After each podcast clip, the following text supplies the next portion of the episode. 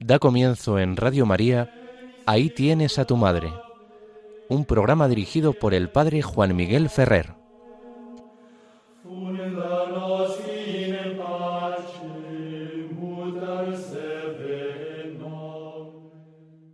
Un saludo muy cordial a todos vosotros, queridos amigos oyentes de Radio María.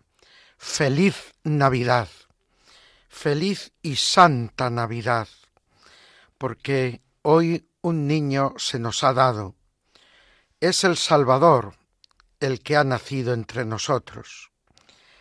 Y lo podemos decir con toda verdad, como nos enseña la liturgia. Esto ha sucedido hoy porque los acontecimientos de la liturgia, como nos enseña el catecismo, son actuales, siempre presentes.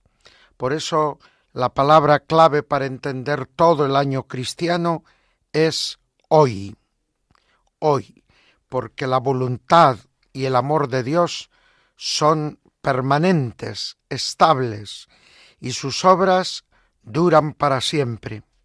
Por eso podía decir Jesús, el cielo y la tierra pasarán, pero mis palabras no pasarán. Ayer celebrábamos la Nochebuena y hoy celebramos con gozo la Navidad. Pocos días del año cristiano merecen una atención tan cuidada por parte de la liturgia como este de la Navidad. Es como si la Iglesia quisiera acompañar la entrada de Dios en el mundo pasito a pasito, para no perder ningún detalle.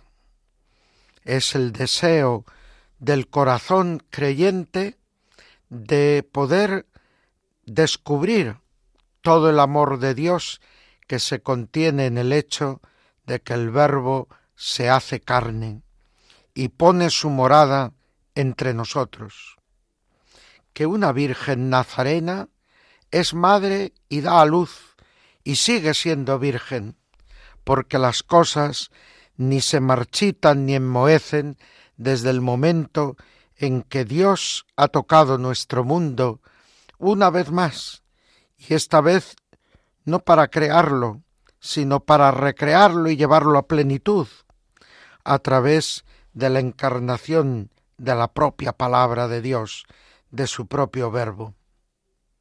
Ya se nos anunciaba en todos estos días que preceden a la Navidad con las ferias mayores, pero particularmente el día 24 en la mañana, todo parecía anunciar el gran acontecimiento que estaba por llegar.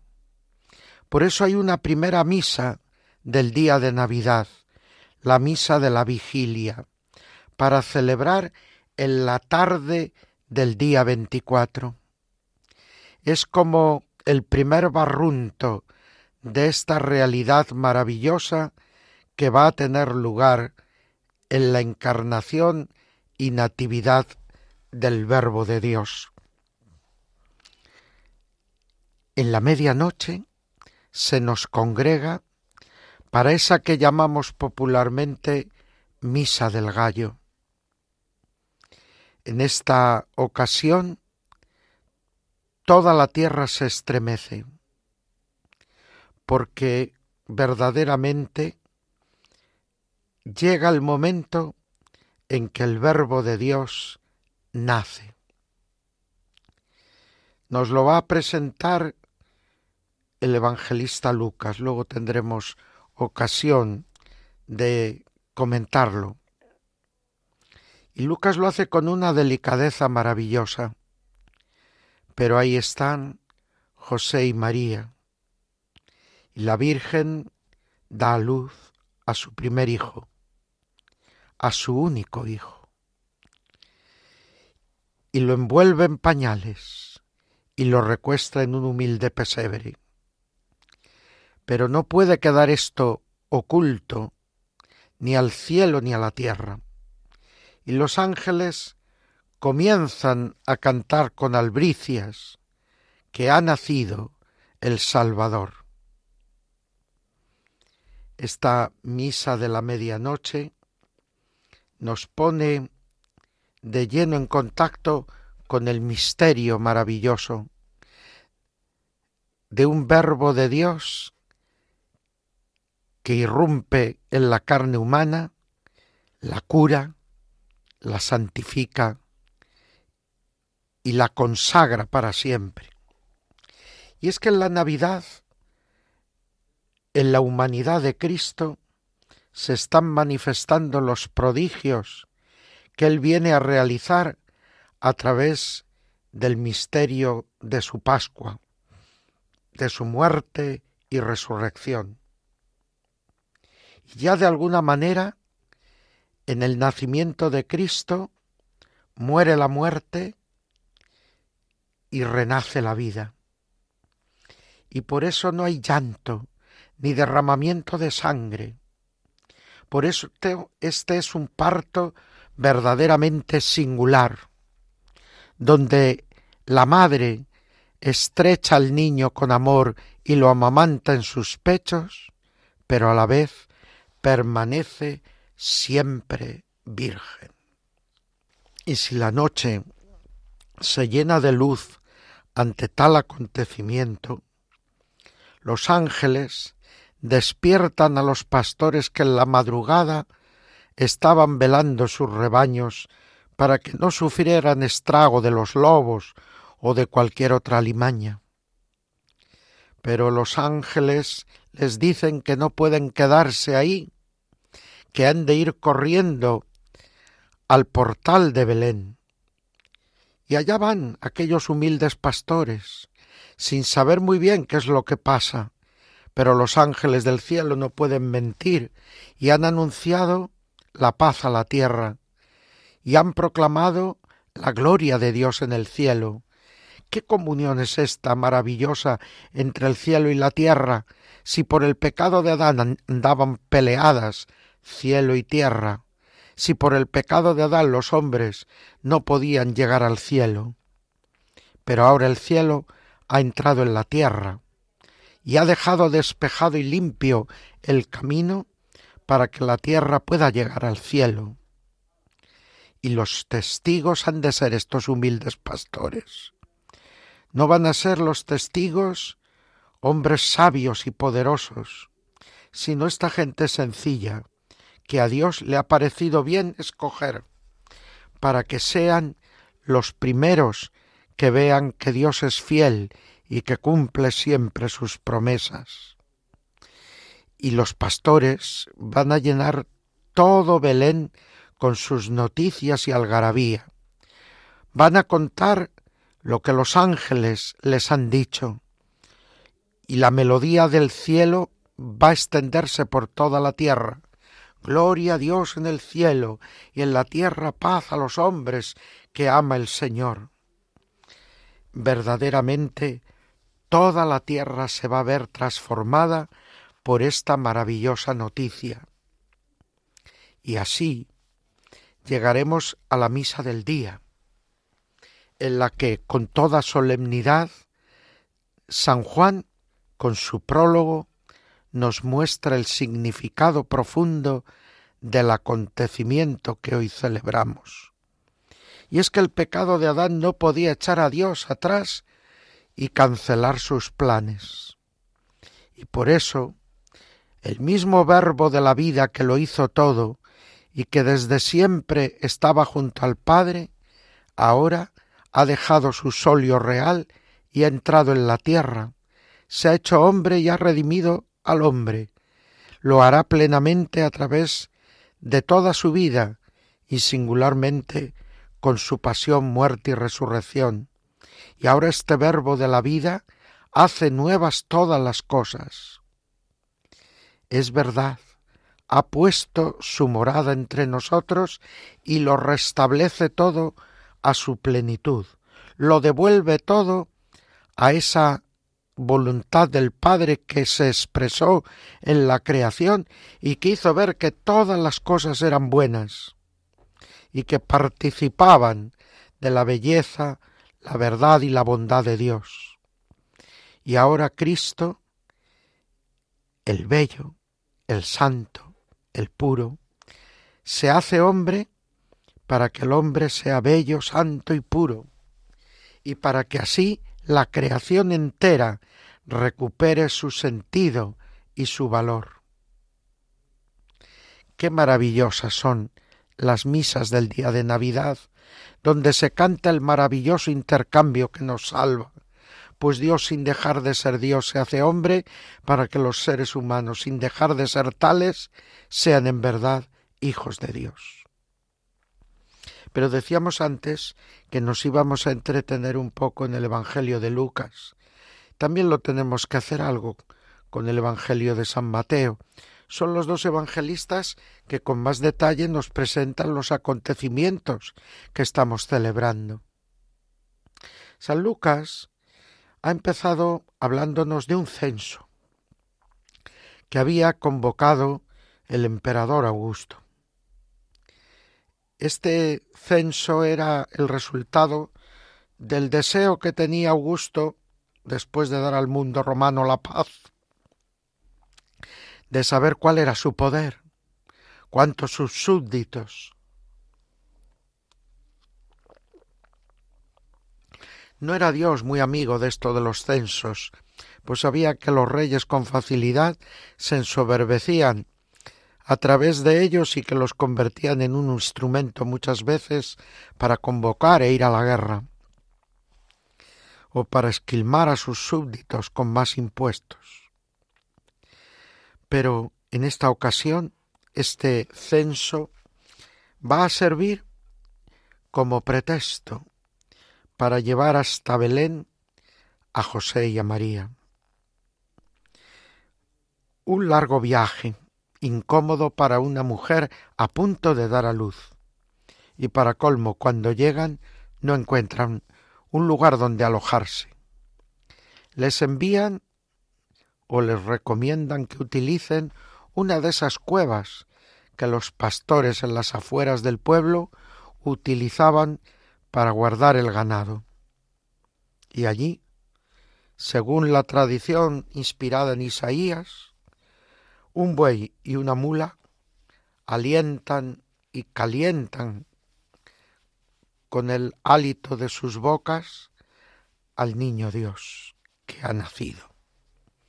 Y es que Isaías nos recordaba que hasta el buey y la cémila son más inteligentes que los hijos de Israel, que la humanidad pecadora, porque al menos el buey y el asno son capaces de reconocer el pesebre de su amo y volver a él, mientras que el pueblo está lejano de Dios. Ahí están el buey y la bula, están ocupando nuestro sitio e invitándonos como los ángeles invitan a los pastores a que vayamos a reconocer al niño Dios. Pero volvamos al Evangelio de Lucas. Y allí se nos cuenta todo este relato del censo y del viaje de Nazaret a Belén, siendo el protagonista de todo aquello José, el cabeza de familia. Pero cuando le llega el momento a María de dar a luz, cesa José de ser el protagonista del Evangelio de Lucas y María comienza a ser el sujeto de todos los verbos. Y la que lo hace todo. Parece que José se ha quedado sin manos, es ella la que da a luz, evidentemente, pero nadie la ayuda. Es ella la que dispone al niño envolviéndolo en pañales. Nadie la ayuda. Es ella la que lo tiene que recostar en un pesebre. Es que ella no necesita descansar después de dar a luz. Lucas sabe muy bien lo que está haciendo, porque no dice nada explícitamente por pudor y respeto a María. Pero todo lo que está diciendo San Lucas es que María ha dado a luz de un modo singular. del mismo modo que ha concebido en su seno. Y es que este que ha nacido es verdaderamente hombre, por eso lo puede acariciar, lo puede amamantar. Ella es verdadera madre y este es un verdadero hombre, pero al mismo tiempo ella sigue siendo virgen y el niño sigue siendo Dios, aunque ahora es también verdaderamente hombre. Un niño Dios. Y por eso no necesita ser lavado. No ha nacido en medio de un derramamiento de sangre. Ha atravesado el pudoroso seno virginal, dirá San Ildefonso, como un rayo de luz atraviesa el cristal, sin mancharlo ni romperlo. Y ahí está. También dirá San Ildefonso en la misa del 18 de diciembre, lo abraza y lo amamanta porque es madre, pero lo adora porque es su Dios. Qué maravillosa conjunción de acontecimientos. San Mateo nos ha presentado la genealogía de Cristo. Igualmente en ella los protagonistas eran los varones. Pero este protagonismo masculino se rompe cuando llega el momento de decir que José estaba desposado con María, de la cual nació Jesús, el Cristo. No nace por la fuerza de José, no es descendencia carnal de José, es verdadero hijo de José porque es hijo verdadero de la verdadera esposa de José. Pero éste nace por obra y gracia del Espíritu Santo. Este es de Dios. Este es un puro milagro de Dios. Es una creación de Dios. Y es María la que lo recibe para dárselo a José y José verá en él cumplidas las promesas que se habían hecho a todos sus padres, porque éste es verdaderamente su hijo, pero no porque él lo haya traído al mundo, sino porque Dios se lo ha dado a él, y a través de él al mundo.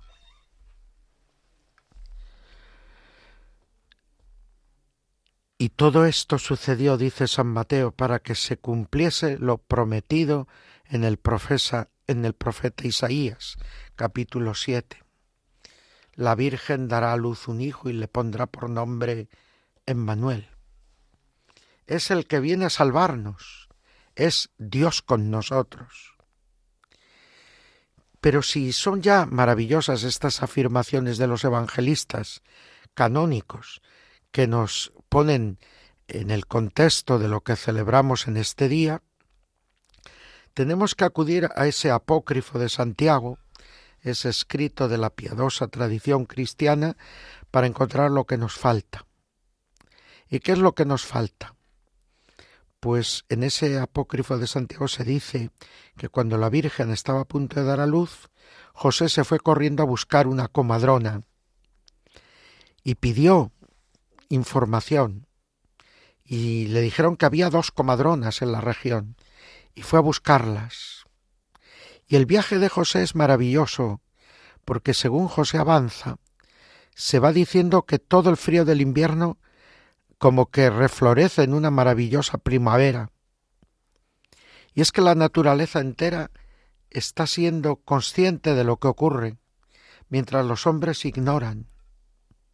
Sí, como ese buey y la mula de Isaías, que ahora están en mi portal de Belén la naturaleza cantaba la gloria del Dios que había nacido, hecho hombre,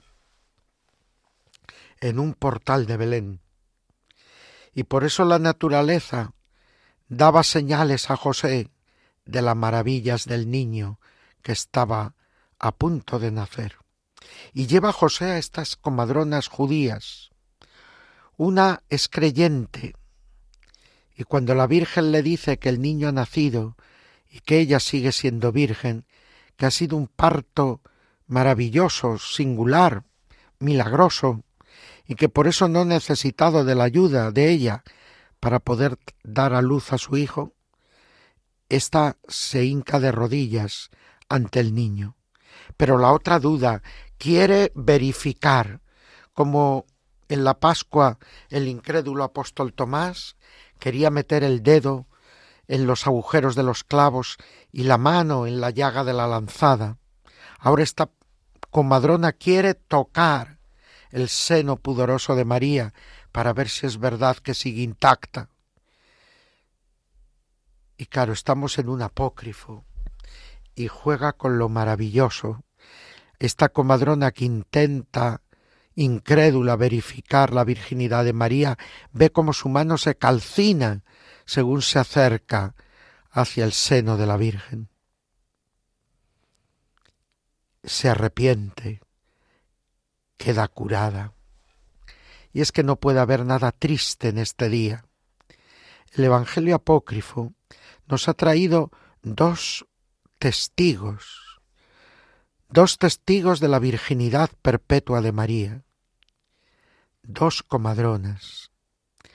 Pero no necesitaba Dios comadronas, no necesitaba Dios testigos, quería nuestra fe. Dichosos los que crean sin haber visto. Nos basta, nos tiene que bastar la palabra de Dios, que dice sí cosas maravillosas, milagrosas que nunca se han visto, pero es que nunca se ha visto un niño como este. Pero se tendrá que ver, porque Él es el principio de esa humanidad que Dios pensó desde el primer instante y a la que tú y yo estamos llamados. Vamos ahora a recogernos unos instantes en oración. Mientras escuchamos un feliz canto de Navidad, un canto que se titula A tu lado. Nosotros queremos pedir que en este día de Navidad del 2022, cada corazón humano, más tarde o más temprano, sea un portal de Belén, que acoja a este niño, que es la gloria del cielo y la paz para la tierra.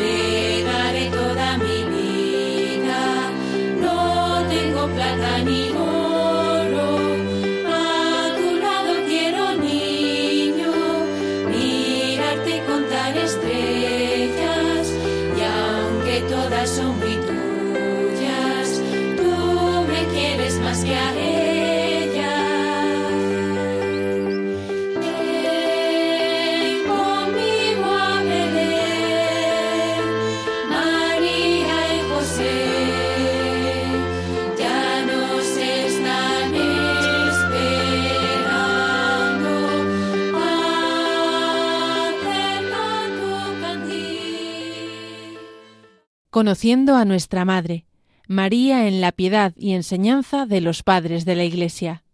Seguimos adelante en las ondas de Radio María, en este día de Navidad, mientras realizamos el programa Ahí tienes a tu Madre, la Madre de Dios.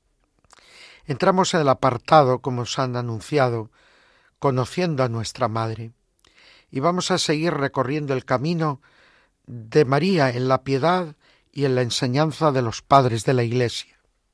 Hoy traigo a colación a dos padres de la Iglesia del siglo V, vinculados al concilio de Calcedonia, que define en Cristo la unidad de la persona divina y las dos completas y verdaderas naturalezas, la humana y la divina. El primero de estos padres es poco conocido seguramente para nosotros. Algún estudioso sí lo conocerá. Me refiero a Antipatro de Vostra. Sí, eh, es un nombre, Antipatro.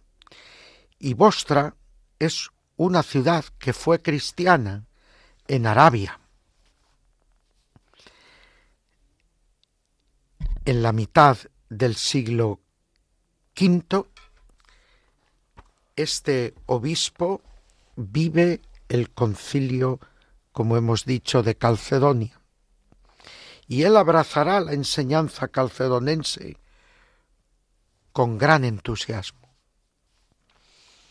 Y en el ambiente cercano tanto al mundo siriaco como al mundo alejandrino, este padre de la Iglesia va a expresar su piedad mariana componiendo una serie de misas y predicando una serie de sermones que van a ir preparando precisamente la celebración del misterio de la Navidad. Se le considera uno de los padres del tiempo del Adviento. Evidentemente que él compone sus textos para la iglesia que está dirigiendo y que se mueve en ese ambiente siriaco, aunque se encuentra en Arabia. Prepara unos textos en los que se pone de referencia a San Juan Bautista, en, los que se habla de la anunciación del ángel a la Virgen, y donde se presenta la visitación de María a su prima Isabel. Y a través de estas escenas evangélicas que Antipatro comenta, quiere preparar el corazón de sus fieles para recibir a Jesús, para recibir al Mesías, al Salvador. De alguna manera, él hace de sus exhortaciones un modo de conocer a María, inserta profundamente en esta preparación de la venida del Verbo, como la que enseña la Iglesia de cada generación a recibir a Jesús, a acoger la salvación de Dios. Dirá en la humilía sobre el precursor Juan Bautista, ¿quién fue aquella madre que indujo al Verbo de Dios a habitar visiblemente entre nosotros? ¿Quién fue que envió la embajada e hizo venir desde el seno del Padre a aquel que no tiene madre? ¿Quién es esta Virgen a la que Dios consideró más digna de honor que a todas las potestades celestiales? ¿Quién es esta que albergó inabarcable al inabarcable? ¿Quién es esta que llevó consigo al inaccesible? ¿Quién es esta que hizo de intermediaria a fin de que el heno de la humanidad pudiera acercarse al fuego de la divinidad? ¿Quién anunciará a la esposa del primer padre Adán el misterio que ahora se ha realizado? ¿Quién le dirá que precisamente la mujer, antes objeto de condena, haya llegado a ser la que ha acogido al juez en su propio seno, y que aquella que había escuchado parirás con dolor los hijos, haya sido la que incluso ha llevado en su seno a aquel que nos hace conocer la liberación del dolor? Como veis, con este tono poético tan propio de las iglesias de Oriente, nuestro antipatro está preguntando, con estas preguntas como intelectuales, un tanto retóricas, ¿quién es esta? ¿quién es esta? para que toda nuestra atención se centre en María. Y lo más singular a mi modesto entender de todo cuanto nos ha dicho Antipatro es precisamente cuando al final dice ¿Quién le dirá que precisamente la mujer, antes objeto de condena, haya llegado a ser la que ha acogido al juez en su propio seno, y que aquella que había escuchado parirás con dolor los hijos, haya sido la que incluso ha llevado en su seno a aquel que nos hace conocer la liberación del dolor? Es como una reivindicación por parte de Dios de la mujer. Es un tirar por tierra todos esos argumentos que se suelen utilizar en algunos ambientes que interpretan mal el Antiguo Testamento para desacreditar la condición femenina. Pero con razón María es el primer fruto de la redención de Cristo. Y aquí aparece María como la mujer, como la que refleja verdaderamente el proyecto de Dios sobre la mujer. Una mujer independiente, una mujer que razona, una mujer responsable, pero una mujer que no pierde nada de su ternura, no pierde nada de su afabilidad, no pierde nada de su dulzura maternal. No es una mujer que se hace hombre, es una mujer que vive en plenitud su condición femenina y la libera, por la misericordia de Dios, de todo lo que el pecado había arrojado de oscuridad y de ensombrecimiento sobre la belleza de la condición femenina, como lo había hecho también sobre la condición masculina. Prosigue nuestro autor en la humilía que dedica a la Madre de Dios, diciendo Pasemos pues a explicar las palabras evangélicas. El mismo arcángel es el que lleva la embajada tanto del nacimiento de Juan como de la concepción del Salvador. En el primer caso, sin embargo, es el marido de una mujer estéril el que recibe el anuncio. En el segundo, es una virgen la que es informada. El arcángel ya no es enviado al templo como cuando trataba de Juan, sino que se dirige al templo vivo, que es la Virgen. Allí el sacerdote Zacarías entró para ofrecer perfumes y escuchó del ángel palabras de consuelo, palabras de suave olor. Aquí el templo es la Virgen y ya no hay otro templo. El ángel ya no se encamina al encuentro de un gran sacerdote, sino que va hacia la madre del sumo sacerdote celeste. El arcángel descendió allí durante el sacrificio, aquí ya no, porque el que había de nacer abrogaría el culto material. Allí el arcángel se dirige al padre de Juan, aquí en cambio no se dirige a José, que no había de ser padre, sino a la Virgen, que será madre, sin intervención de padre. Allí estaba Isabel y Zacarías, aquí solamente María. José, en efecto, fue su esposo, pero custodió la virginidad de la Virgen. Por eso el arcángel no va a encontrarse con él, sino con la Virgen.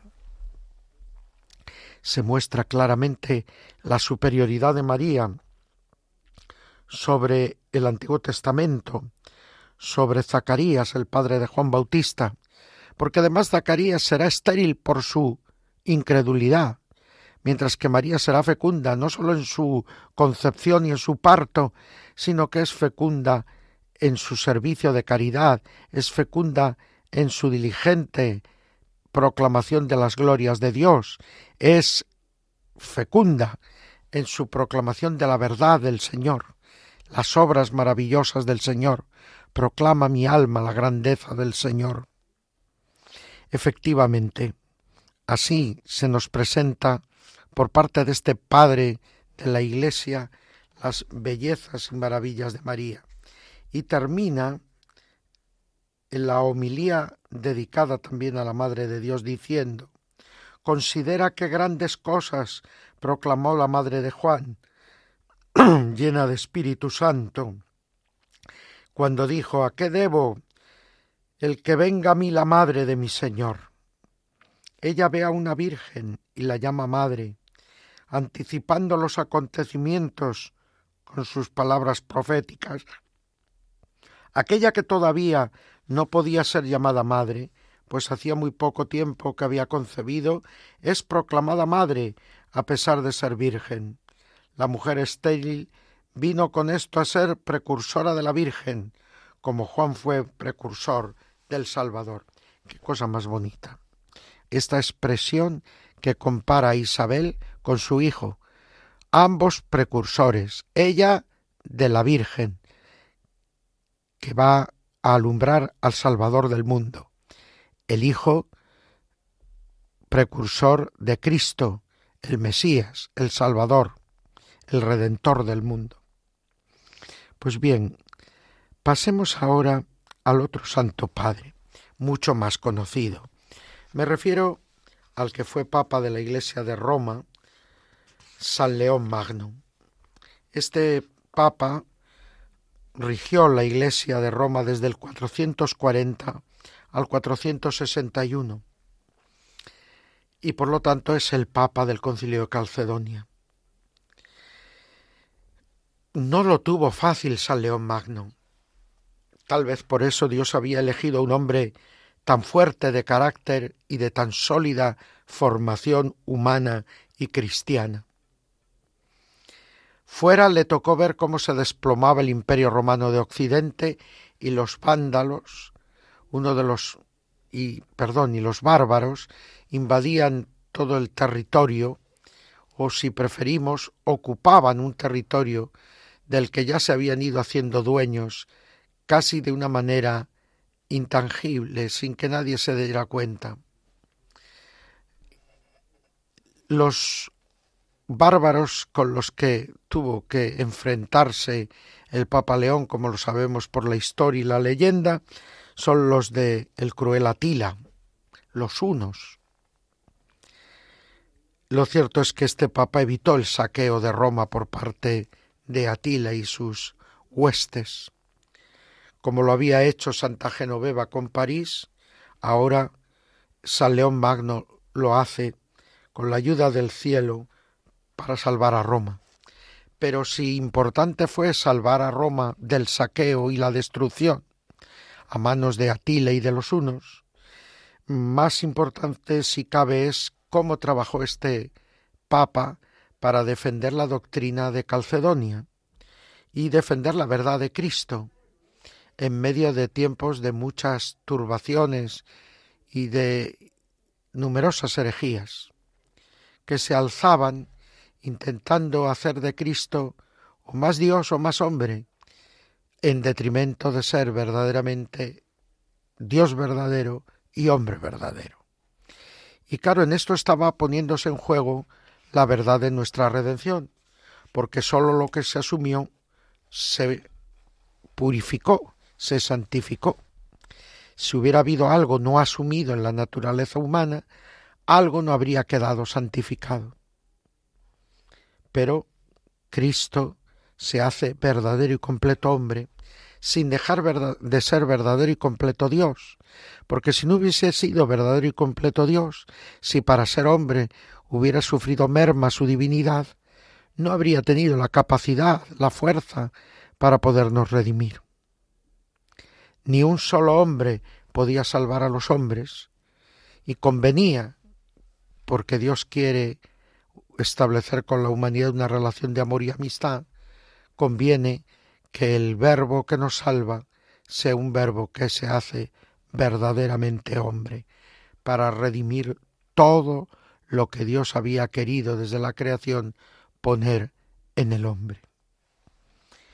San León Magno, por eso nos va a dejar como una de las joyas más bellas de su producción intelectual y literaria las misas para el día de Navidad, que en gran medida se deben a él.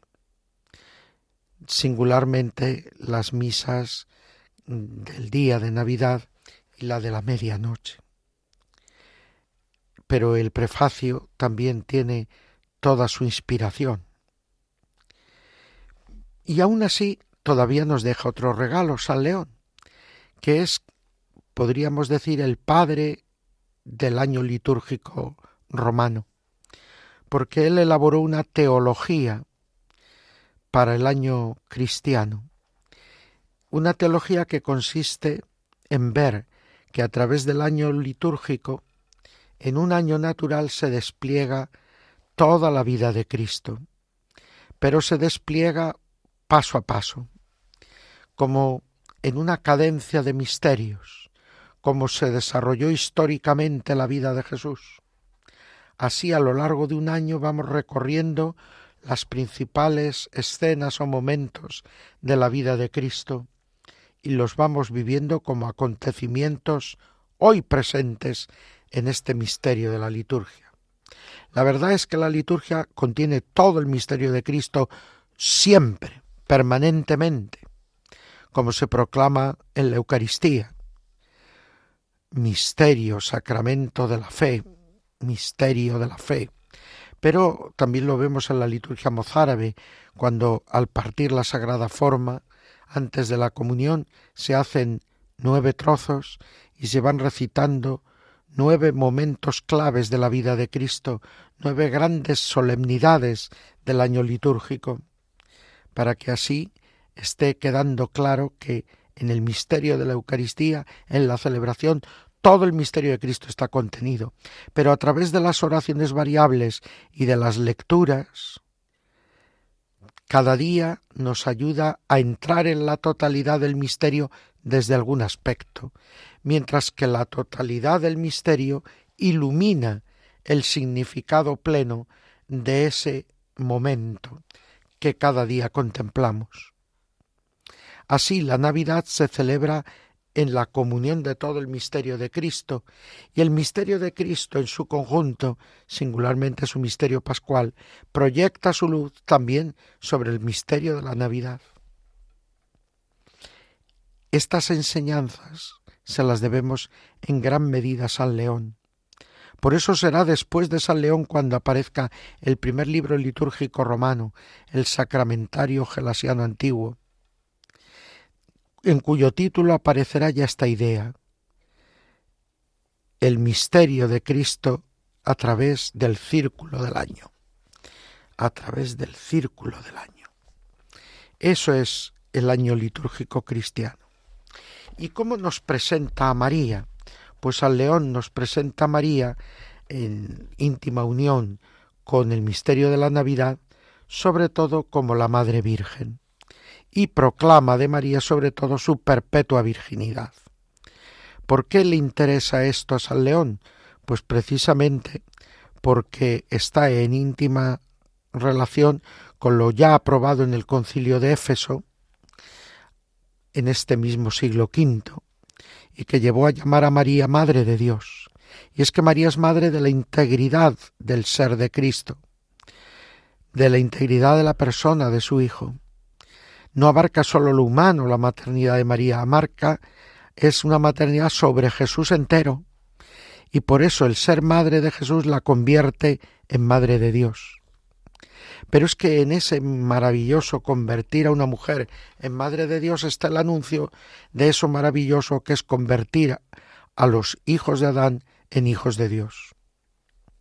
Y ahí estamos nosotros, cada uno de nosotros vamos a hacer una nueva pausa para elevar nuestra oración a Dios. Y en esta ocasión, mientras se nos va a hacer sonar un canto precioso que se titula Es Navidad, vamos nosotros a pedir al Señor que nuestras celebraciones este año del misterio de la Navidad estén llenas de verdad y de vida, que verdaderamente no sea algo que contemplamos solamente, sino algo que vivimos, y que entonces la celebración de este misterio sea una fuente de luz que atraiga a los hombres hacia Dios su Salvador. No se nos ha dado otro nombre que pueda salvar. Al fin un año más.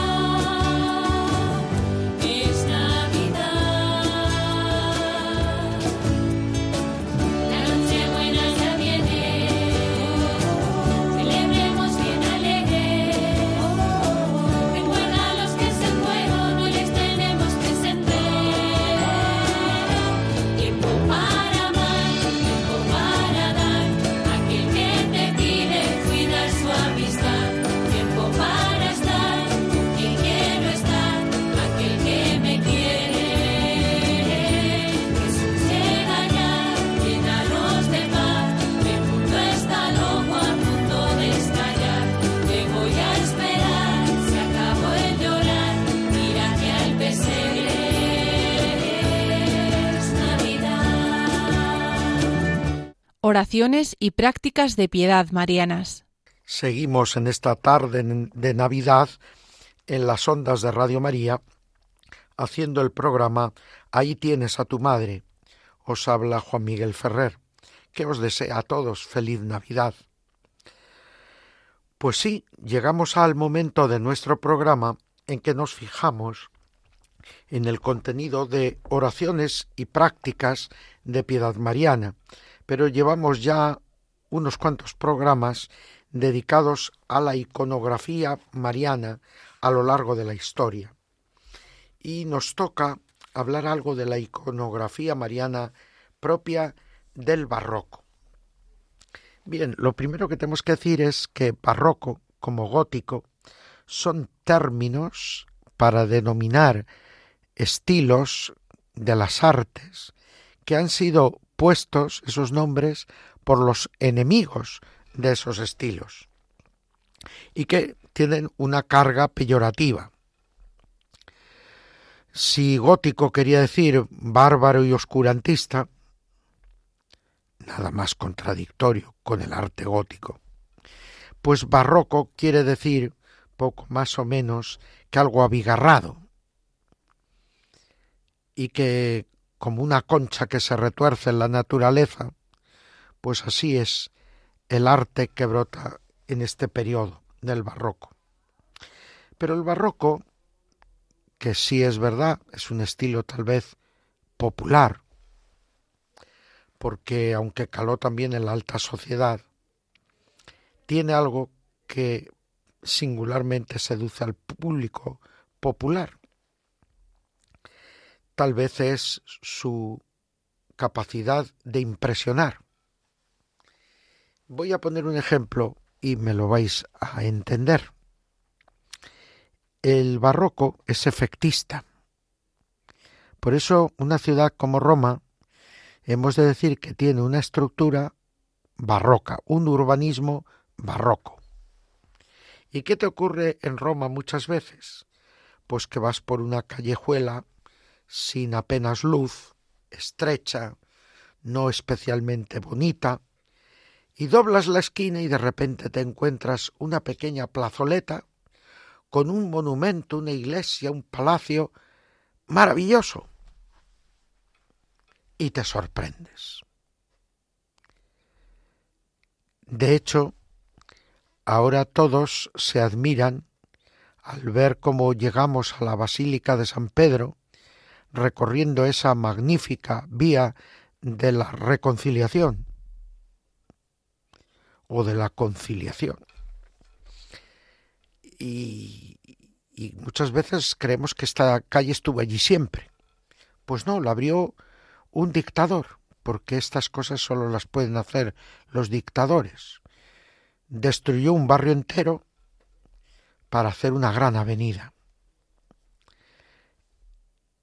Algo que a todos pareció en ese momento muy bien, menos, me imagino, a los que allí vivían. Pero lo cierto es que la gran avenida corresponde a la mentalidad clásica colocar los monumentos en maravillosas perspectivas, como en el París de Haussmann.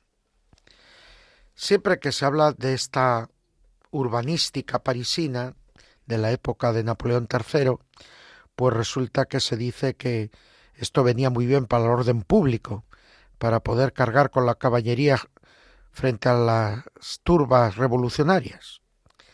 Pero no solo es eso lo que motivó el hacer estas magníficas avenidas que tanto atraen a las turbas revolucionarias, sino que es evidente que había una manera de concebir la belleza, era presentarla, hacer alarde de ella, que se disfrute desde lejos. Pero, ya digo, el barroco obra de otra manera. El barroco es menos principesco y señorial. Al barroco le gusta ir por un callejón y encontrarse de repente con algo bonito, con una fuente desproporcionadamente grande, con algo que hace decir, oh, la sorpresa, la emoción, es verdad, juega más con los sentimientos que con la razón, aunque necesita mucha razón para poder hacer funcionar sus complejas arquitecturas. Y en el arte, y en concreto en el arte mariano, pues voy a poner algunos ejemplos del arte barroco. El primero van a ser las Inmaculadas de Murillo. Hay en ellas dinamismo, movimiento, hay serena majestad, pero a la vez hay humanidad. Es una Virgen muchas veces casi infantil, sonrosada. Importa más el sentimiento que suscita que su belleza formal. No es la Inmaculada de Tiepolo, muy bella, pero que casi mete miedo. Estas son inmaculadas llenas de ternura, de frescura infantil. Parecen tomadas del modelo de niñas que juegan en la calle, pero luego están contextualizadas. Y el contexto es el que las reviste de la grandeza de la escena significada. Está coronada de doce estrellas, tiene la luna a sus pies, la reviste el sol. Y sus ropas parecen retorcerse, como buscando la belleza de la arruga.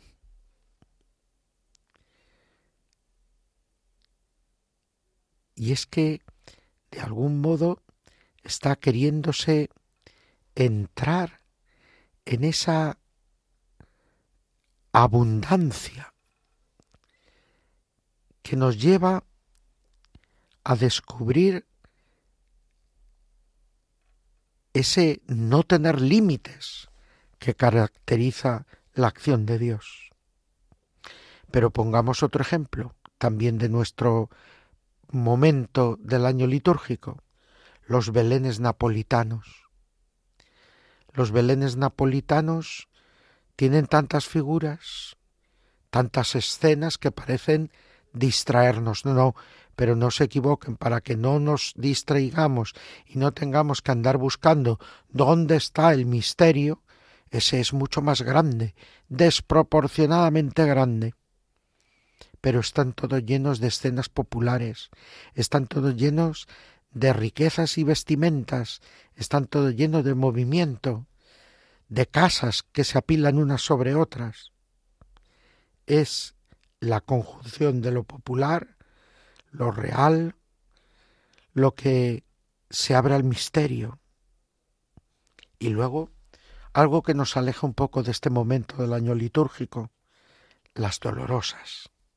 Las dolorosas barrocas están llenas de dramatismo, es la Virgen que sufre de verdad, que llora de verdad, que siente de verdad la pérdida del Hijo, pero muchas veces están sin el Hijo, porque ese Hijo tienes que ser ahora tú, porque estas imágenes buscan establecer un diálogo con el que las observa y quieren conmocionar al que las observa.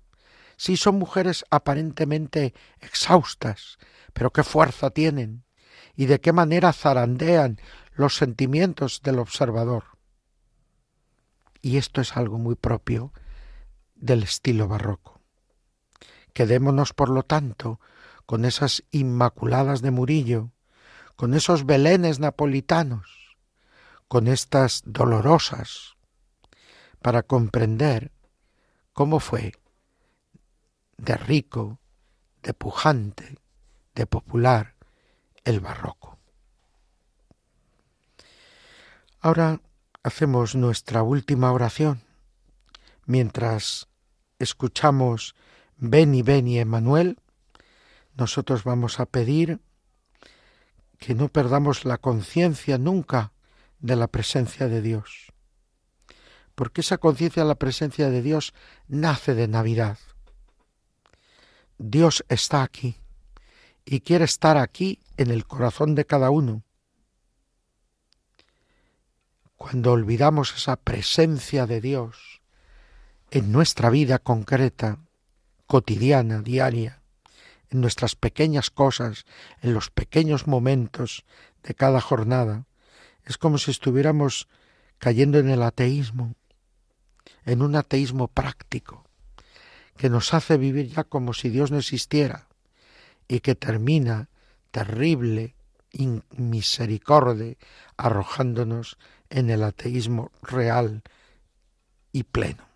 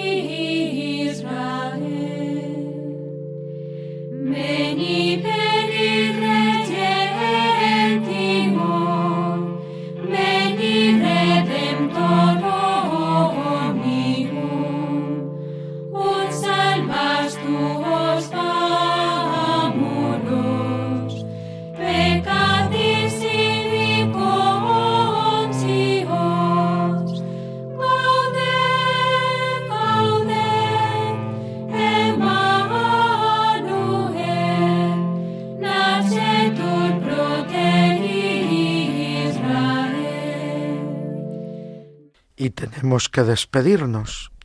Y en este día de Navidad simplemente invitaros a vivir con gran intensidad la octava de la Navidad y singularmente la fiesta que marca esa octava, el día primero de enero, la solemnidad de Santa María, Madre de Dios.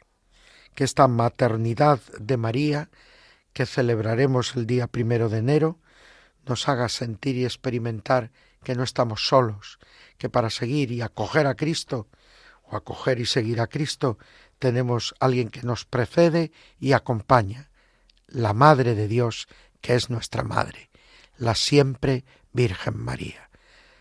Hasta pronto, queridos amigos.